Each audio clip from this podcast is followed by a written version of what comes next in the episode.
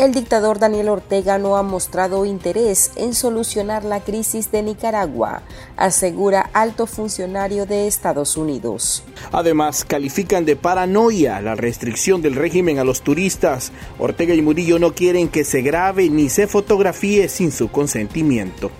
Y en otras noticias, Piqué le contesta a Shakira. Esta es la primera foto con su novia Clara. Bienvenidos al podcast ahora de Artículo 66. Les saluda Marlene Balmaceda. Y es Lish chica, es un gusto saludarles. Iniciamos de inmediato con las principales noticias para este jueves, 26 de enero del 2023. El régimen de Daniel Ortega no tiene interés en sentarse a conversar con la Organización de Estados Americanos, OEA, o con el gobierno de Estados Unidos para buscar una solución a la crisis sociopolítica, económica y de derechos humanos que vive Nicaragua desde la represión de 2018. Así lo confirmó el nuevo embajador de Joe Biden ante la OEA, Francisco Mora, en conferencia virtual con medios de la región. Lamentablemente, eh, el régimen de Ortega Murillo no está, eh, no tiene interés ninguno, no tiene voluntad en entrar en conversaciones no solo con la OEA, sino con su mismo pueblo, lamentablemente. Realmente es brutal la represión que hemos visto en Nicaragua, pero siempre, siempre la OEA y Estados Unidos estaría dispuesto a tener conversaciones siempre y cuando hay seriedad por parte de Nicaragua de tener un diálogo abierto, honesto sobre el tema de la democracia y los derechos humanos, las violaciones que hemos visto en los derechos humanos desde abril del 2018. Y la OEA puede jugar y se ha pronunciado en, que, en su interés de jugar un papel importante.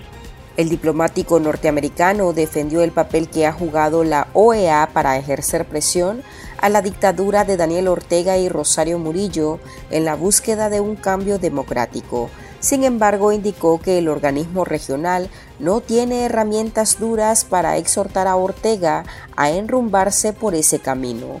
Recordemos que en noviembre de 2021 Ortega anunció de manera anticipada su salida de la OEA ante el rechazo mundial de los resultados de sus elecciones presidenciales. Meses después, el régimen asaltó la sede del organismo en Managua y retiró a sus embajadores. La salida de Nicaragua entrará en vigor a finales de este año. Esto expresó al respecto el embajador estadounidense. Nos parece que hasta no que, hay una obligación de que si vamos a ser consecuentes, si vamos a realmente eh, comprometernos con la carta de la OEA, con la Carta Interamericana de Democracia. Eh, eh, si eso es la realidad, que yo creo que es la realidad y ese es el compromiso que tenemos, que países eh, donde existen esos tipos de regímenes no deben tener presencia en, en, en, la OEA, si es que vamos a ser consecuentes. La OEA no fue creado para, para imponer y para dar ese tipo de efecto cuando regímenes autoritarios como los que existen en Nicaragua no están dispuestos, no están en condiciones ninguna de, de, llevar a cabo ese tipo de cambios y reformas. Pero yo creo que la OEA ha jugado un papel fundamental y es por eso que el régimen Ortega Murillo decidieron retirarse de la OEA porque no podían soportar las presiones y las críticas que el Consejo Permanente de la OEA habían hecho. Luego de que se hiciera pública la nueva normativa del régimen Ortega Murillo de prohibir a los turistas el ingreso a Nicaragua de cámaras fotográficas y de video, así como binoculares de visión nocturna, periodistas, artistas y activistas catalogaron esta medida como un rompimiento a la Constitución.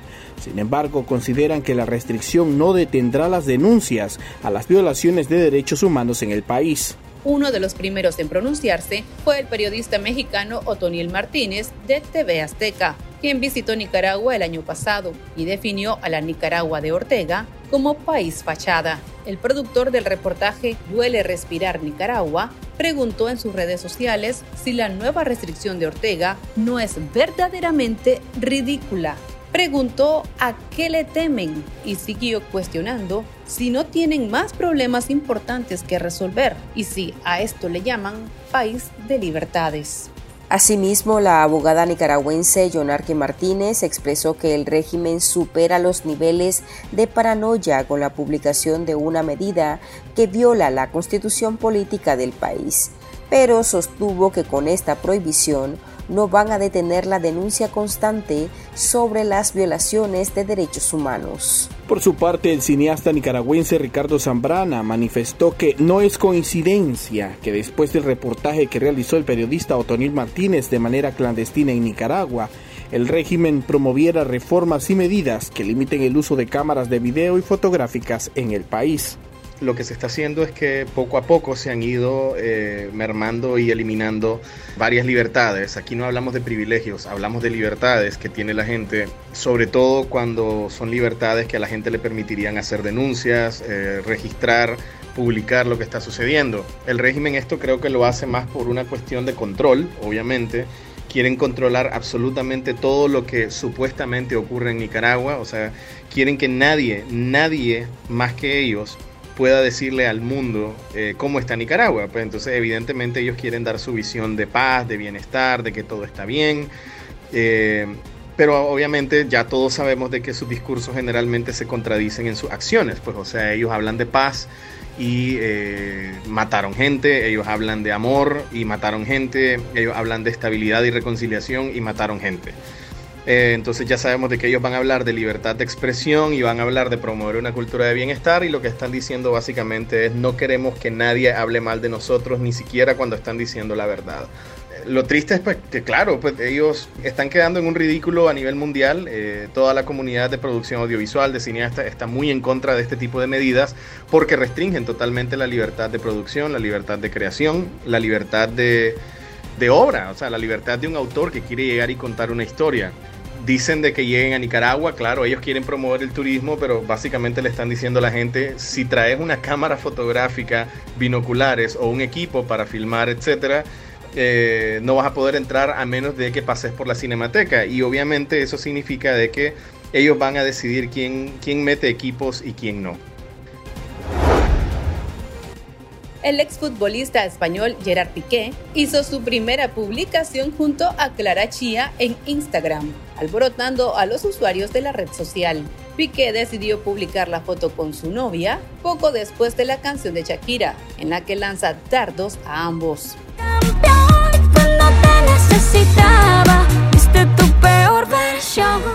Según la farándula internacional, la fotografía también confirma que Piqué y Chia no están separados como se rumoraba tras la supuesta infidelidad del exdeportista con una abogada española. Aunque la publicación ya lleva más de 3 millones de me gusta, varios de los comentarios son de apoyo a la cantante colombiana, a Clara Chía la siguen comparando con las marcas Casio y Twingo que Shakira menciona en su incendiaria letra dedicada a la pareja.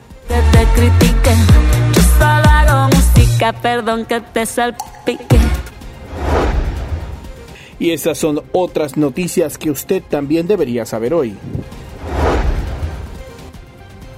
el juicio contra los religiosos de la diócesis de Matagalpa va rumbo a ser el segundo proceso con ribetes políticos más largo de la justicia del régimen de Daniel Ortega y Rosario Murillo, después del juicio de la Fundación Violeta Barrios de Chamorro, que duró siete días. Este jueves se cumplieron cuatro días de audiencia contra los religiosos. El régimen puso a desfilar a unos 12 supuestos testigos, fanáticos y policías que intentarán inculpar a los sacerdotes y laicos.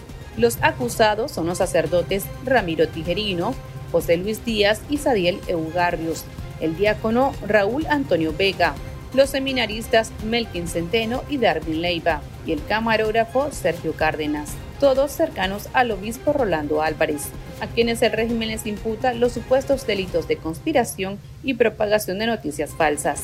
La doctora Vilma Núñez de Escorcia, presidenta del Centro Nicaragüense de Derechos Humanos CENIT, denunció que el objetivo del régimen al dilatar un juicio anómalo es intentar mantener en el imaginario colectivo la idea de que se trata de un crimen terrible y que el responsable que está detrás es Monseñor señor Rolando Álvarez.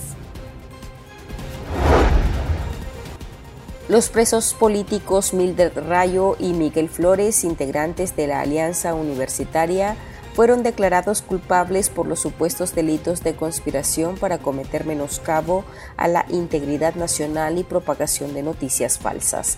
El Centro Nicaragüense de Derechos Humanos denunció que Miguel Flores estuvo en la peor indefensión porque no le permitieron ni un abogado privado. La Fiscalía de Nicaragua solicitó al juez Félix Ernesto Salmerón 10 años de prisión para Flores y 8 para Rayo.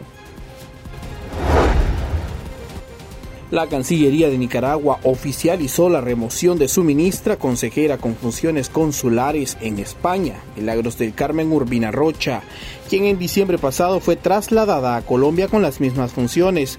Urbina Rocha ejerció el cargo en España durante seis años. La funcionaria se autodefine en sus redes sociales como diplomática sandinista rubeniana, en alusión al poeta Rubén Darío. En representación de Daniel Ortega en el país europeo, queda su embajador Mauricio Alberto Un ciudadano italiano nacionalizado nicaragüense, nombrado recientemente tras meses de tensiones entre ambos países desde las ilegítimas elecciones presidenciales en Nicaragua. La microfinanciera Finca confirmó el cierre de sus operaciones en el país, después de 30 años en el mercado nicaragüense. La Comisión Nacional de Microfinanzas, CONAMI, publicó este jueves la resolución que constata el cese de las operaciones de la entidad financiera por no poseer intención de continuar desarrollando actividades de microfinanzas y tras haber cancelado sus obligaciones. La totalidad de la cartera de créditos de la microfinanciera Finca fue vendida hace un año a la empresa para el apoyo y desarrollo de la micro y pequeña empresa urbana y rural, Mi Crédito SA. Las causas del cierre no han sido aclaradas por la extinta microfinanciera. Sin embargo, en 2021 se indicó que la caída de los números de la institución sería lo que ocasionó el cierre de todas sus sucursales ese año. Aquí termina el episodio de este jueves. Recuerde que esta y otras noticias usted las puede leer en nuestra web www.articulo66.com. También puede suscribirse a nuestro podcast y seguirnos en las redes sociales como Artículo 66. En Twitter nos encuentra como arroba artículo 66 Nica. Hasta la próxima.